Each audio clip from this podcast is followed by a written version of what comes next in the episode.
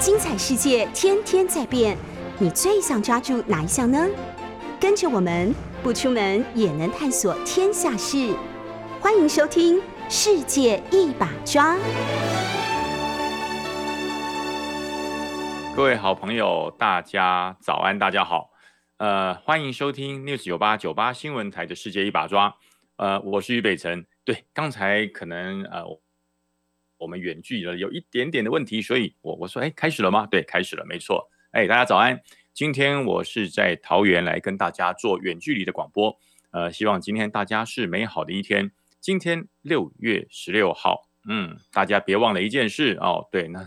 今天是呃陆军官校建校九十八周年的校庆。呃，以往在今天哈、我们在在在南部可能都要踢正步、阅兵分列。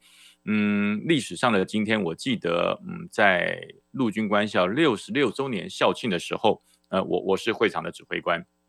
哦，我是会场的学生部队的指挥官，呃，当时哇，那那个陆海空三军官校都到陆军官校来做校庆，因为这个是呃三军一体啊，这个如兄如弟，所以当时包含了陆军官校、海军官校、空军官校，呃，远在北部的政治作战学校都来。啊，都到陆军官校一起来欢度校庆。呃，当时我记得最让人家啊醒目而要注意的是什么？是那个政治作战学校的女生连啊，花木兰的部队。因为我们呃男生是踢正步，现在没有正步了哈，现在是齐步。当年是踢正步，那踢正步就就很阳刚嘛，哈，都非常阳刚。那等到最后正步踢完，最后一个部队进来，就是政治作战学校的女生连花木兰的部队。哇，他走那个小快步。啊，小快步就是木兰步，呃，每分钟一百二十步，哇，那真是全场的焦点，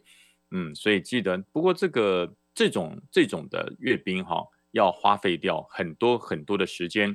呃，我记得从前以前几乎只要校庆前一个月，那几乎每天都在踢正步，呃呃，下课学长就把你集合到集合场，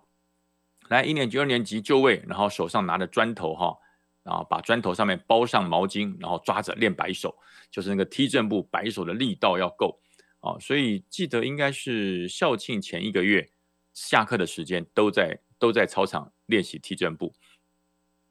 然后老师呢，看到我们一上课就开始打瞌睡，说：“哎呀，这个要校庆了嘛，辛苦一下。”其实当时的老师还蛮能体谅军校的特性，呃，他说：“这个军校就是如此，呃，大家如果太累的话，稍微。”合一下眼，但是呃，重点的时候我会叫你们要起来，一定要看哦，不能够荒废学业。所以当时在官校其实有很多的生活点滴，呃，包含了以前在陆军官校也有高级装备检查，哈，就是总部的高级装备检查。啊、学校虽然没有什么装备，我们每个人就是一把步枪啊，一把五七式啊美造的 M 十四步枪，每个人就一把步枪。每个人呃就要把枪擦得非常亮，非常呃看起来有油，摸起来没有油，呃听起来很玄哈。那就跟我们的就跟我们保养这个车辆一样，非常非常的仔细。那那段时间我记得，只要一到了高装检，下课啊、呃、就是把呃那个连长会发钢盔呀、发蚊帐、发防毒面具给你，那每个人就要按照班长所示范的保养的标准来做保养。哇，那段时间也是，所以在陆军官校，呃，就读了四年的的这个课业，除了学到了军事军事科学，除了学到了社会科学、自然科学之外，还学到还学到了一些呃军中的呃未来要到军中就职的文化。所以很多人说，在军校就业就读哈，那等于是不会失业。当时我们进军校的时候，我们的长官就告诉我们，你们很多高中的同学，你们很多国中的同学。马上在大学毕业以后就面临的找工作的问题，那么我们官校毕业的学生绝对没有找工作的问题，但当然对你，你也没有选择工作的权利啊。当时不敢讲哈，当时连长这样跟我们讲说：“你看，你们同学大学四年毕业了，就要面临找工作，找不到工作就要失业。那么我们军校的学生绝对没有失业的问题。”那其实我当时心中就有很多的呃疑问。对，没错，我们绝对没有失业的问题。可是军校的毕业生也绝对没有选择工作的权利哈，叫你做什么叫就什么，叫你到金门就到金门，叫你去马祖就马祖，叫你到东引、乌丘、南沙，你该去哪就去哪里，呃，这是自己选择的。可是回顾一下这，呃，今天是官陆军官校建军九十八年的校庆，很多人喜欢用黄埔建军九十八年，呃，我不反对，但是我比较喜欢说陆军军官学校建校九十八年，因为呃，我我常会认为一件事，地名啊，如果你认为地名就是校名啊，那那那不对啊，要正其名啊，就有就像很多人说。呃，我们的国家叫什么？当然，我们国家叫中华民国啊。中华民国在台湾，那你可以说是啊，我我我是台湾来的，也可以说我是来自中华民国，我都不反对。但是我比较认为，尤其是正式的场合啊，正式场合就是呃，学校就是称学校的全名——陆军军官学校。今年是呃九十八周年，建校九十八周年的校庆。那中华民国今天是一百一十一年啊的六月十六号。那这是全全称，那但是如果说你你说呃陆军官校又称黄埔军校，我不反对啊。中华民国在台湾，我来自台湾，我也不反对。所以呃这是有关于呃不同的称谓，有不同的时间点。那么陆军官校其实以前的校庆不得了哈，我跟大家讲，陆军官校以前的校庆几乎都是总统亲自主持啊，几乎都是总统亲自主持。在两蒋时代，在两蒋时代。只要是陆军官校的校庆，一定是总统亲临主持。那我的印象最深刻的是什么呢？就是在呃官校校庆的时候，我们要阅兵之前，会有一个呃叫做从容阅。什么叫从容阅呢？就是主要来阅兵的大阅官，如果是总统的话，哇，那个要配合礼炮二十一响，然后还要演奏国歌，哇，那个是那个场面是我我记得我在。呃，民国七十七十三年，民国七十三年，我第一次啊踏进陆军军官学校，我还没有就读，那时候是在中正预校，我在中正预校念一年级。那中正预校当时校庆就是等于说我们要跟官校的学长们一起来庆祝陆军官校的校庆啊，因为啊三军一校嘛，好同体。那我们是未来的官校生，所以我们也会去。我记得民国七十三年，我第一次从中正预校。啊，由排长带着队走路走走走，走过了陆军的步兵学校，然后进入陆军官校的校校区校园。我的第一个印象是：哇，天哪，怎么有这么大的学校？怎么有占地这么广大的学校？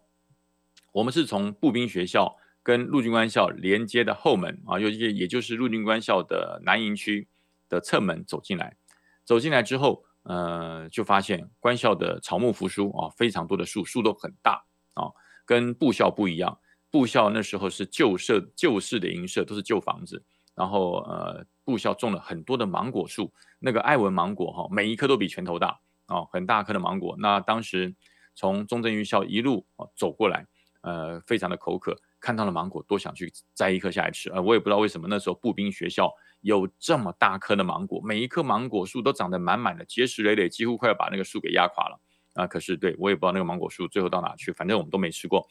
那从步兵学校走进了陆军官校以后，你就会发现一件事，那种哈、感觉完全不一样。什么叫感觉不一样呢？非常的严肃啊，非常的严肃。嗯、呃，大家说那中正预校不是军校？对，中正预校也是军校。可是中正预校的那种军校的气息，绝对不会那么样的严肃。你只要从呃进入了陆军官校的大门之后，你就有一股哈。莫名其妙的压迫感，你就感觉到他种的树，陆军陆军官校种的树，那椰子树哈，哎，居然都标齐对正，每一棵椰子树的间隔居然一然一，都一模一样哈，每棵椰子树的间隔都一模一样，然后所有的这个地上的草皮，哎，都一样长啊，都是李平头，都一样长，那就连这个掉下来的落叶啊，那学生会来做清理跟打扫，这些官校的学长，那个落叶。集合成一堆的位置，每天都一模一样，就是他把它集合到那一堆，然后等待这个清洁的单位来收。所以每一个道路会有一个位置，就是堆落叶的地方。哎，就连堆落叶啊、扫落叶堆到定位的地方都一模一样。所以你就会感觉到那是一个具备高度纪律的单位啊，非常有纪律。然后走进那时候，我们是中正预校的学生。走进陆军官校，眼睛都不不敢乱飘。虽然说陆军官校的风景相当的优美啊，非常的优美，草木扶疏。那我们经过陆军官校的黄埔湖的时候，哇，非常的漂亮。里面还有那个天鹅哈，有有黑天鹅，有白天鹅在里面悠游的游着。那么我们呃这些学生经过黄埔湖这么漂亮的美景，没有人敢飘啊，眼睛还是看着前面同学的后脑袋瓜，就是一直往前走，不敢左右来张望。呃，那么当然了哈，因为眼睛是圆的，所以我们会用眼睛的余光看见呃官校的这个风景非常的好。那么一直到了到这个阅兵场以后，我我们中正预校的学生不需要踢正步啊，就是站在原地，长官经过之后就敬礼礼毕，然后目迎不目送，就这样子。然后开始阅兵的时候是学长啊，这些官校的学长，不管是陆军官校、空军官校、海军官校、政战学校，包含女生连，他们就是一路。好，开始到通过大阅呃这个阅兵台前面来做分列式的动作，那么我们就站在原地，呃，那那光是站在那里以后，那时候部队有多少？那时候部队光是我站，我们站在原地，等到这些官校的学长学姐们阅兵分列通过司令台结束回来，我告诉你，一个小时，光是阅兵啊，就是分列式的时间一个小时，然后呃阅兵的时间，然后开始做这个听训队形。呃，当年整个演习下来，通常我记得没有错的话，都是大概早上十点钟左右开始，等到演习全程结束，超过十二点啊，都超过十二点，两个小时。那再加上我们从这个中正预校走路步行过去的时间，然后到达定位练习，然后练习呼口号，练习跑听训队形，练练习阅兵，所以一次的这个活动大概都是从呃。如果是早上去，可能就早上九点钟一路到下午一点才会回到我们中正预校。那如果是下午开始阅兵的话，那可能就是下午一点钟就就定位，一路到下午大概六点回到中正预校去吃晚饭啊。通常都是这样，就是至少到四个到五四到五个小时整体的演练的时间。那当时其实呃很容易昏倒，为什么？因为我们北部去的孩子没有经验过整个南部的艳阳天啊。那我记得有一次，呃，我一个朋，我一个同学啊，在我的前方啊，他就这样子在阅兵的时候，哎，就昏倒，整个倒下去。那么通常就有人会去扶他嘛，哈，所以你要去扶他。那当时的这个连长就说：“不要扶，他自己起来，底下是草皮，不会摔伤的。”那个同学就这样砰咚摔倒在地上，大概三十秒后，他自己又爬起来，爬起来继续站着。所以当年的训练就是如此。啊，所以当年的训练就是如此的严格。你说不人道也好，你说呃训练坚强的意志力也好，没错，当年就是这样申请，就是这样子呃严格的训练。呃，当时呃进入陆军官校的时候看到哦，这个贪生怕死，莫入四门；升官发财，请走他路。哦，看到这两个标语，其实说句实话，那心中的那种敬仰啊，对于这些前辈的尊敬油然而生。然后经过了至少一个月以上的这个练习以后，啊，一个月后正式典礼开始。那我记得那时候普光演，那就我们通常称之校庆叫普光演习，哈，这个这个黄埔的普，光辉的黄叫普光演习。那那一年是呃经应该如果没有记错，民国七十三年那年是呃经国先生好像亲自来，啊，蒋经国总统亲自来。那时候我们看到的时候。经蒋经国总统的好像身体没有像我们想象那么健康，也就是相当的缓慢。呃，在在这个讲台上，呃，司令台上讲话的时候，呃，那个话也传得很远，我们也听不太懂，乡音很重。只是觉得心中有一股莫名其妙的感动。呃，为什么说感动呢？小小的年纪，呃，十六岁，能够这么接近总统哈、这么接近统帅，那在心中感到相当的荣耀。所以你看，此一时彼一时，呃，现在的总统都民选了。啊，呃，不过后来我了解的陆军官校，他们是逢十是大演习啊，每隔十年是扩大演习，那每隔五年总统会来一次啊，就不是总统不会是每年都去了，每逢五总统会来啊，那每隔十年是扩大演习，那一般的校庆呢，通常这就是呃总司令啊，陆军的司令去，那最多就是参谋总长来莅临。这大概是后来呃进入了民主化之后，整个军校进入了正常的体制以后开始这样。那不像呃之前啊，年年都是总统莅临啊，这光是经国总统、蒋经国总统不知道去了多少次。那也是针对在这个军校的一个重要重视性。不过今年的陆军官校校庆是九十八年哈，今年没有没有阅兵啊？为什么没有阅兵呢？今年是采取线上啊线上校庆。那为什么呢？那其实以前像我们这些退退伍的校友哈，这个这个校友在六月十六号以前都会邀应邀回到官校去参加官校的校庆。那么已经三年了哈，我的记得已经三年，三年没有举行这个实体的校庆，都是实施线上的演习。为什么这样子呢？哎，我告诉大家为什么？因为疫情啊，因为疫情，疫情呃，因为去年跟前年都是采取清零政策，所以呃，疫情没有办法实施校庆。那今年为什么没有呢？今年不是要与与病毒共存吗？呃，要采取开放式的疫情管制。我本来很期盼说，今年也许陆军官校的校庆会开放，会实施呃现呃这个实体的这个阅兵分列，还有一些学校的庆典活动。那么还是哦，今年还是线上，没有实体。为什么？后来我去看了一下相关的文件跟报道，原来是在一个月前啊，就是在五月十七号的时候，嗯，当然哈，我讲过，一个月前就会，如果要真正的做阅兵，一个月前就要开始做一些分列式啊阅兵的动作。那么就在一个月前，五月十七号，陆军官校呃说呃有集体染疫，就是有群聚哈，有集集体染疫的状况，所以呢呃高雄的卫生局也很重视啊，后来发现原来中正预校也有集体染疫的状况，所以因此就取消了啊，就取消了这个实体的演呃校庆的一个演练，阅兵分列都都取消了，那改成呃线上。其实这好不好？我我我我不能够说不好哈，我不能够说不好。可是我觉得，陆军官校校庆对每一个学生来讲，那是一个相当重要的一个一个活动，一个传统。就像嗯，某些学校在毕业的时候会砸水球，有些学校在毕业的时候会举办一个科学展览啊。那么陆军官校的校庆通常六月十六号，呃，举办结束之后。学校最高年班就是四年级的同学就即将要毕业，而且在校庆结束之后，马上开始，呃，军校的新血入伍生啊、就准备要进来，所以在六月十六号那一天，等于是学校呃送旧迎新的一个转捩点，所以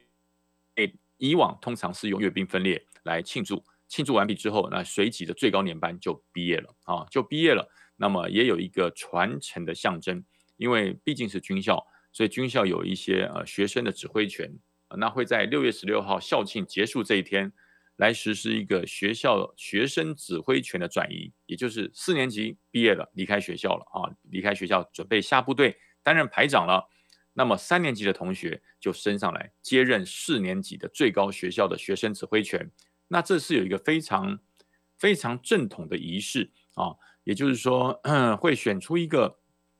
学校的这个指挥官啊，学生的指挥官不能管军官，只能管学生。学生的指挥官，那他拥有一把指挥刀，那这把指挥刀就在六月十六号校庆结束的时候，会有呃四年级的学生把这个转给三年级的，就等于说转移，把整个指挥权做一个做一个转移，那么就就可以哈，就可以让这个学生更加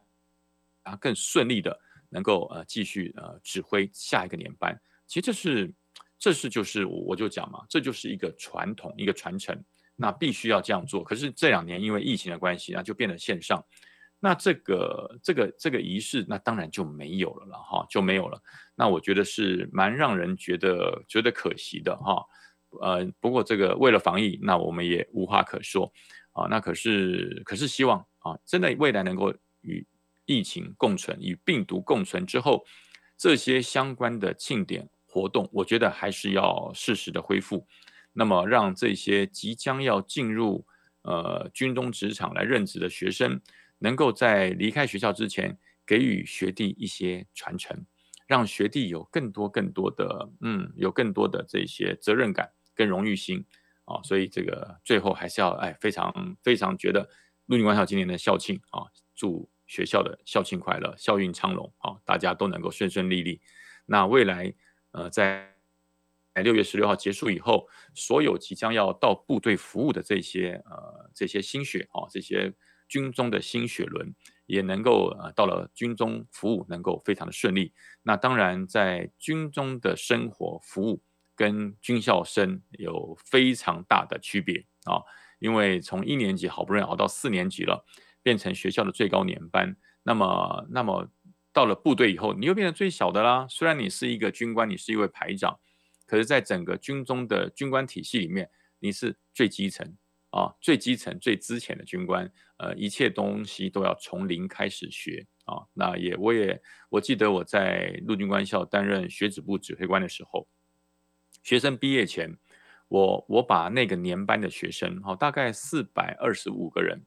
我就写了一封信，我就以我学子部指挥官的名义写了一封信，然后把它寄到每一个部队，寄到这些学生未来要分发的部队，我每一封我都亲自签名盖章，啊，我每一封都亲自签名盖章签署，就是期盼这些新学人到了部队以后，能够啊让自己。哦，能够能能够给这些学生，能给这些学子更多更多的嗯空间，给他更大的包容，给他一些容错的这个一个一个一个一个 range，不要把他认为是万能侠，什么都会，因为他们是新血轮，刚刚到部队报到，多给他们一点包容，多给他们一点指导。呃，那未来他会对部队有更多的贡献哦。当时我就亲自亲笔写了这一封信，寄给每一个即将到部队报到的呃少尉军官的长官啊、那么我也也希望他们啊、能够呃更加爱护这些幼苗。好，我们休息一下，进广告，下节再来谈。哎，大家好，我们回来喽，回来了，回来了。刚才讲到了呃陆军官校的校庆，六月十六号是今年是九十八周年的校庆，祝。我的母校陆军官校生日快乐！好，那么回来回来回来，现在回来讲了很多的这个学校事情之后，大家想，我又不是陆军官，我又不是陆军官校毕业的，讲那么多干嘛？对对对，好，包含一下哈。透过电台祝母校生日快乐。那么今天还有什么事情呢？大家知道吗？现在世界上的粮食已经缺得蛮严重了。那很多人说，好像台湾感受不到哈，因为俄乌战争的关系。其实粮食在世界上的这些嗯不足已经真正的开始了。我不知道大家有没有发现，到超商去买面包，面包悄悄的涨了一点点的价钱啊。以前以以前我们在一般的面包店有在卖那种十元面包哦，十块钱一个面包很小了，不大哈，那种十元面包，那算是我们呃路过那个面包店的小确幸，就是十块钱一个面包，那个面包比较小，但是有的时候买一个觉得很开心。现在已经没有十元面包了，现在这个十元面包已经悄悄涨价，变成十五元。大家不要觉得涨五元不多哈，哎，它已经涨了百分之五十嘞。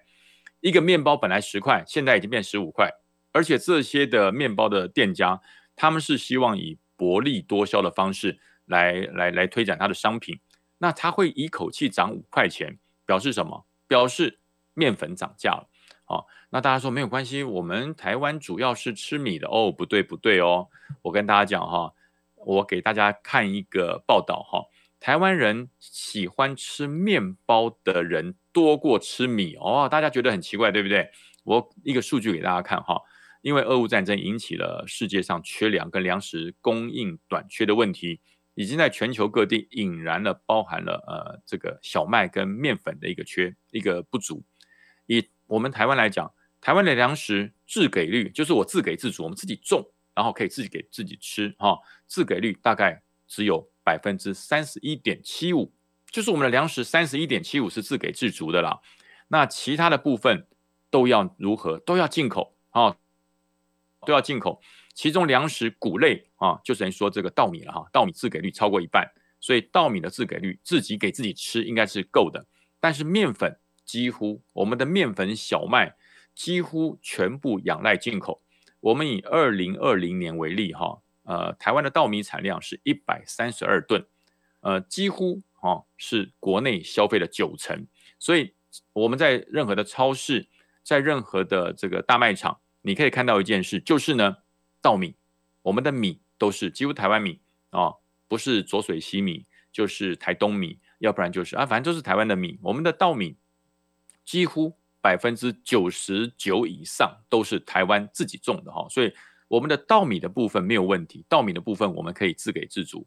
可是呢，小麦就是我们的面粉啊，我们吃的面包，我们吃的馒头，我们吃的包子，我们这些面粉类哈，我们几乎仰赖进口。哎，真的哈，大家有没有很讶异？我们的面粉类哎，几乎仰赖进口。呃，也就是讲说，我们一年啊，我们在国内一年所需要的面粉，不管是做面包、做面条、做馒头、做包子，一年总共需要九十三万吨的面粉。那么面粉换算成小麦，因为小麦要经过剥壳、研磨，然后制作成面粉。如果以九十三万吨的面粉来讲，我们一年需要的小麦的数量是一百二十六万吨。那这些小麦几乎全部仰赖进口。那么因为这一次的俄乌战争，造成了粮食，尤其是小麦的短缺，全世界国际的小麦飙涨，那直接受到冲击的，我跟大家讲，就是面包哦，就是面粉制类。受到了很大很大的冲击。那么，如果说你不涨价，没有办法啊、这个店家撑不下去，因为它这个整个飙涨的速度会出乎店家的可吸收的程度。所以，我们以那那就是多吃米，好，那我们就多吃米。其实不是，因为国人食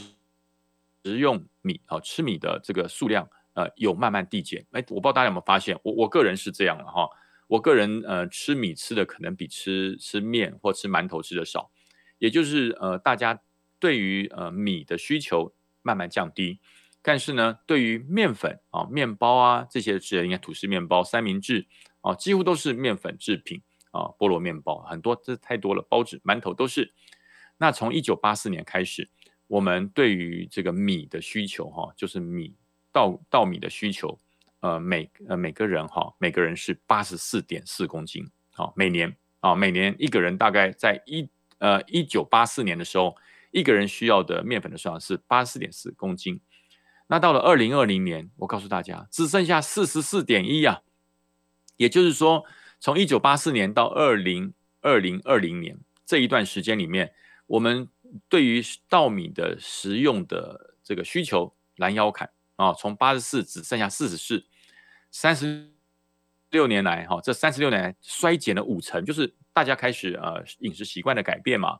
也可能是一些素食素食商店，包含了麦当劳啊、肯德基这些这些素食店的进驻，改变了国人的饮食的习惯。也就是说，吃稻米的从依赖需求是啊八十四公斤，减到只剩四十四公斤，哇，少一半。那么也就是说，呃，大家对于面食类慢慢的接受，呃，那那每一个月。就要吃掉三点二公斤，每个人平均了、哈，每个人平均在二零二零年的平均数来讲，每个人每个月要吃掉三点二公斤的面食，哇，那你就知道这个面粉的需求量一直在升，一直在成长。那么除了小麦要依赖进口之外，台湾自己啊，就是我自己产自己种小麦的比重呃偏低啊，然后也最近也包含了大家对于牛奶哈，牛奶大发牛奶也在涨价啊。薯条类，这个玉这个玉蜀黍啊，玉蜀黍也在涨价，糖、蜂蜜也在涨价，然后呢，油类啊，不管是食用油、沙拉油或者大豆油都在涨价。那么国人在于这方面上，你不可能独自啊列为列在通货膨胀之外，那一定会进去。呃，所以这段时间大家可能觉得，哎，薪水好像有少少的增加，可是呢，怎么好像存不到钱？啊，钱越来越小，对，因为东西都涨，都在涨价，所以我我就说哈，这个战争对全世界来讲，没有一个国家可以幸免，每个国家对于战争都会被影响到啊，所以真的是呃，止战才是最重要的。可是呃，这段时间大家发现很多的很多的言论就是越来越凶恶，越来越凶猛啊，就是不惜一战啊，像你看呃，解放军呃的国防部长。中共的国防部长、解放军的国防部长魏凤武就讲说：“我我不惜一战。”这以前通常哈这些是这些话语都不太会讲出来的。可是，在俄乌战争之后，大家发现，呃，这些军事强国讲话越来越强硬。那么，就有一派的说法就是说啊，那因为中中国是大国，解放军很强，所以他讲话很强硬的时候啊，我我们就听到就忍耐。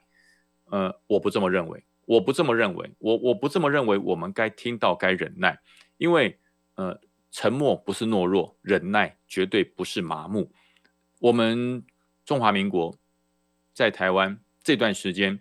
整军济武，努力的发展我们的经济，发展我们的建设，我们没有一天松懈过，我们也没有一天随便过。哦，这段时间大家都很努力，这段时间创造了台湾奇迹，也增加了呃台湾在全世界上面的能见度。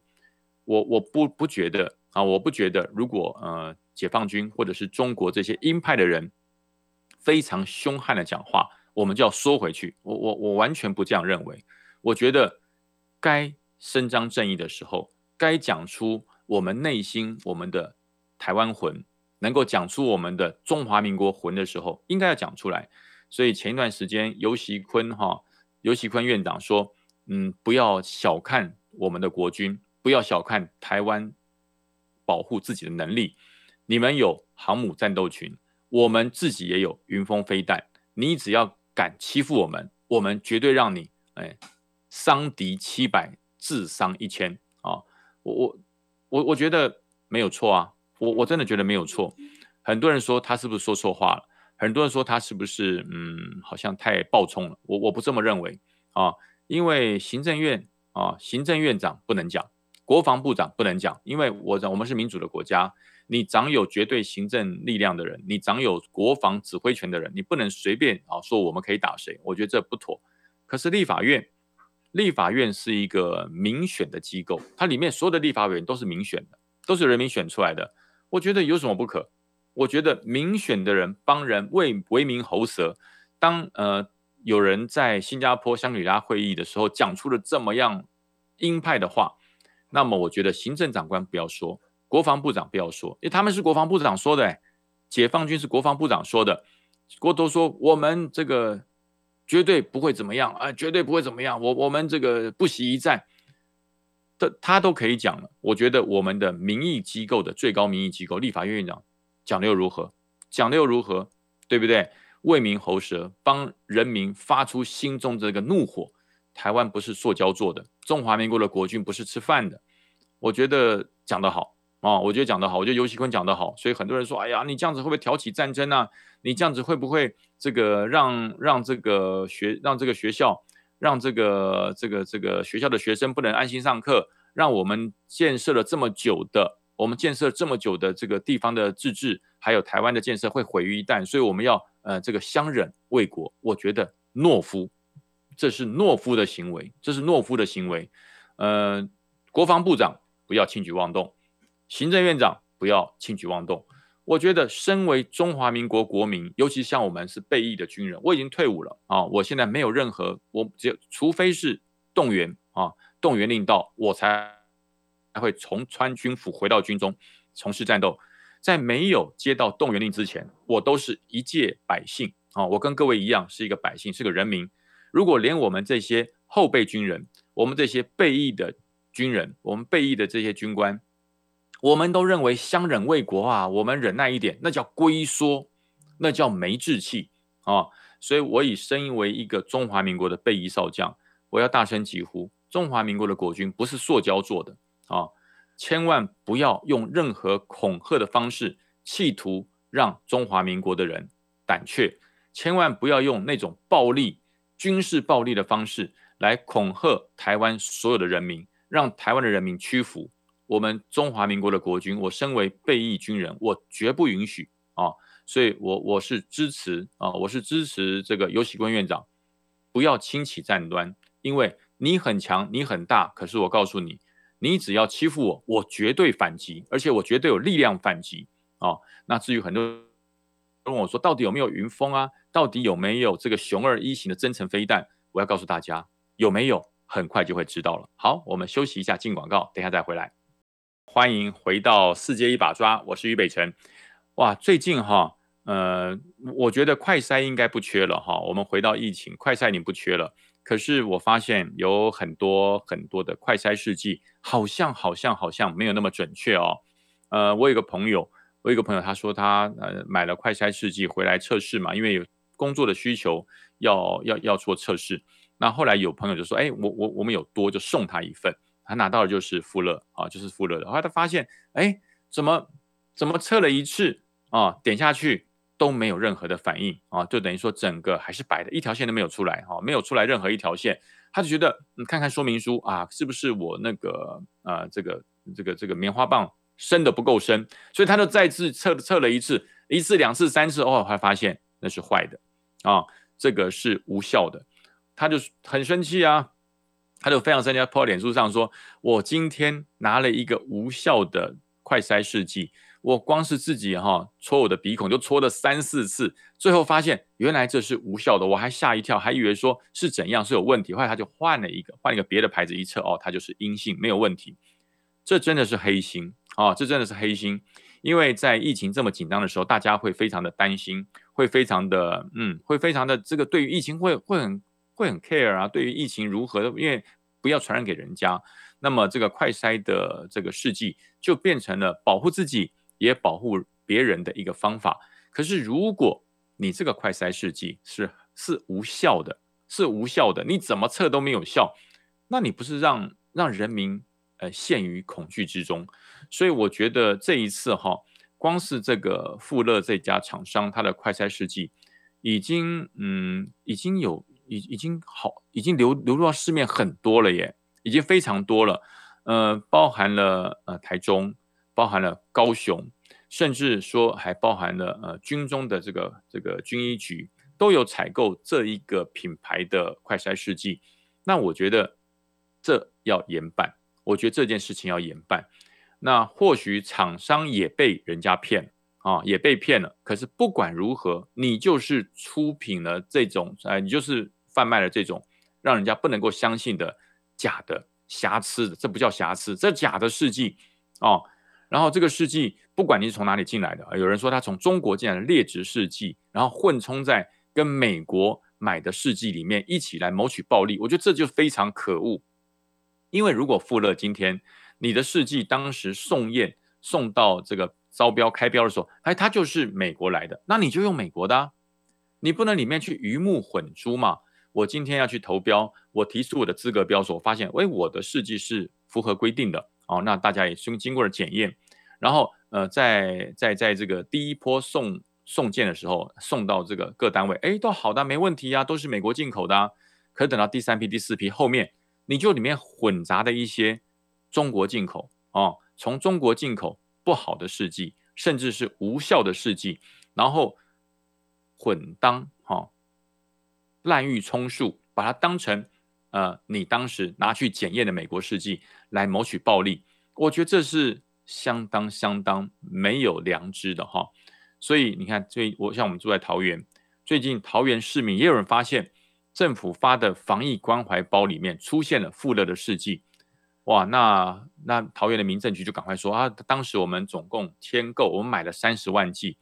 那这些试剂呢，每一剂。还用九十五块，其实不便宜哦，九十五块不便宜哦。我们实名制去买的试剂是一百块一支，那它九十五块其实不便宜。那当时呃买进了这么多哈、买进了三十万，那这些试剂也发出去了哦。那已经发出去了超过八千八千八千剂，已经发到民众去使用了。那么我觉得这些试剂如果有问题，老百这个桃园的民众如果听到广播或者是看到报章杂志。你你不要有任何的怀疑，就拿到民政局去换，不要用。为什么？它没有效，它没有效，它测试的时候是白测，它会让你呃误判很多啊、你有没有确诊哦？所以我觉得这这个黑心试剂一定是出了很大的问题。我觉得第一个政府的把关要更严格哈、因为呃当时行政院讲了嘛，我们会有最严格的把关。我们会呃给予人民最安心的一个一个医疗的一个关卡，我们会让大家拿到非常呃非常合理、价钱合理，而且是安全有效的试剂。那么这一个试剂出来就告诉你有漏洞啊，有漏洞。所以我真的觉得这个试剂的问题，大家不能够等闲视之，必须要正视。呃，另外就是呃这段时间吵得比较凶的就是大家认为台湾海峡。到底是不是国际海域啊？那么当然，嗯，中国非常明白的指出来说，台湾海峡呃不是国际海域，台湾海峡是属于中国的内海啊。呃，我我不认同，我不认同啊，我不认同，因为属于中国的内海，那是属于中华民国的，还是属于中华人民共和国的啊？你要讲清楚。那当然，他所谓的属于中国内海，就是中华人民共和国的。那那那我能用吗？那请问中华民国能用吗？如果今天台湾海峡变成中国的内海，那那我们在里面航行要经过你的你的批准哦。我觉得凡事依据正常的方式来讲，所谓的领海就是由领土向外推二十二公里，十二海里，也就是二十二公里为我们的领海。那领海以外的属于公海，这这是国际法嘛？这不要耍赖，这是国际法。那你中国从你的沿岸向外推二十二公里是你的领海，我也没有意见。可是从台湾向外推跟中国向外推以外的海域，它就是公海，它就是公海。台湾海峡最窄的地方一百四十公里，那么一百四十公里各减掉二十二，那还有九十几公里啊。那个地方本来就是公海，呃，船只可以通行啊，全世界的船只只要不是有害，都可以无害通过，那没有问题。那么。呃，提出了台湾海峡是公海，还有呃一些人去附和说，对，台湾海峡怎么会是公海呢？台湾海峡就是中国属于中国的内海。那我不知道这些去附和的人是什么样的意涵。那如果今天台湾海峡真的变成中国的内海，那么我们不是连我们的权益都被剥夺了吗？那么金门、马祖不都是在中国的内海之内？我不这么认为啊，我不这么认为。我觉得一切按照国际法，台湾海峡。除了台湾领海之内跟中国领海之内是属于呃双方的领海之外，其他的一律都称之为公海，这毋庸置疑，不需要耍赖。呃，另外就是呃我们国军这段时间对于装备的调整有了很大的改变。呃，其实我刚开始不赞成的哈，我刚开始针对我说 M 一零九 A 六帕拉丁的自走炮，如果不买用海马斯来取代，我觉得是有问题哦。呃，可是我经过了俄乌战争这一百一十三天的观察以后，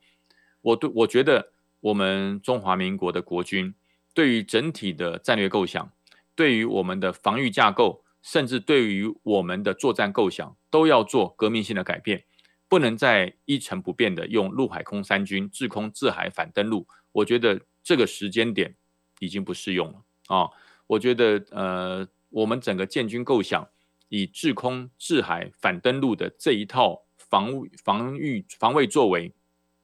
我觉得不够用了啊！我觉得不够用了。我们对于传统的大陆军、大海军、大空军的这个建军的方式，我觉得也有必要做革命性的调整。因为不是大才强，不是多才强，不是呃这些呃科技的武器多才强。我觉得不是小不见得弱啊，小不见得弱。经营的方式。呃，也有各种调整的改变。我们国军是不是该针对无人机的运用，要有更多的琢磨？呃，国军是不是对于陆军，呃，走大装甲、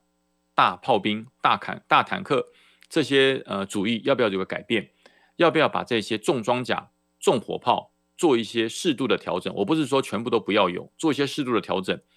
让单人操作武器更强。也就是说，要有更多的单人反坦克武器，要有更多的野战防空单人操作的飞弹。那讲明白就是像刺针飞弹啊，像这个标枪飞弹，呃，像中科院产的红准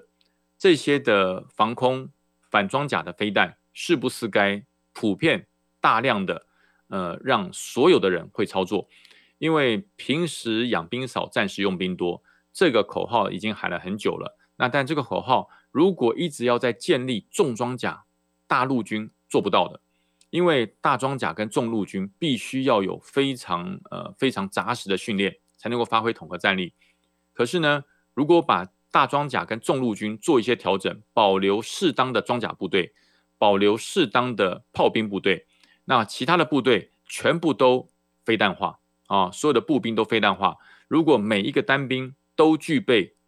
标枪飞弹的发射能力，每一个步兵都具备了刺针飞弹的发射能力，每一个步兵都有配附一到两发以上的红准反坦克导弹。那我觉得这个战力会比大装甲还强，会比大炮兵还强。所以我说不是把所有的炮兵跟装甲兵全部消失，保留适量，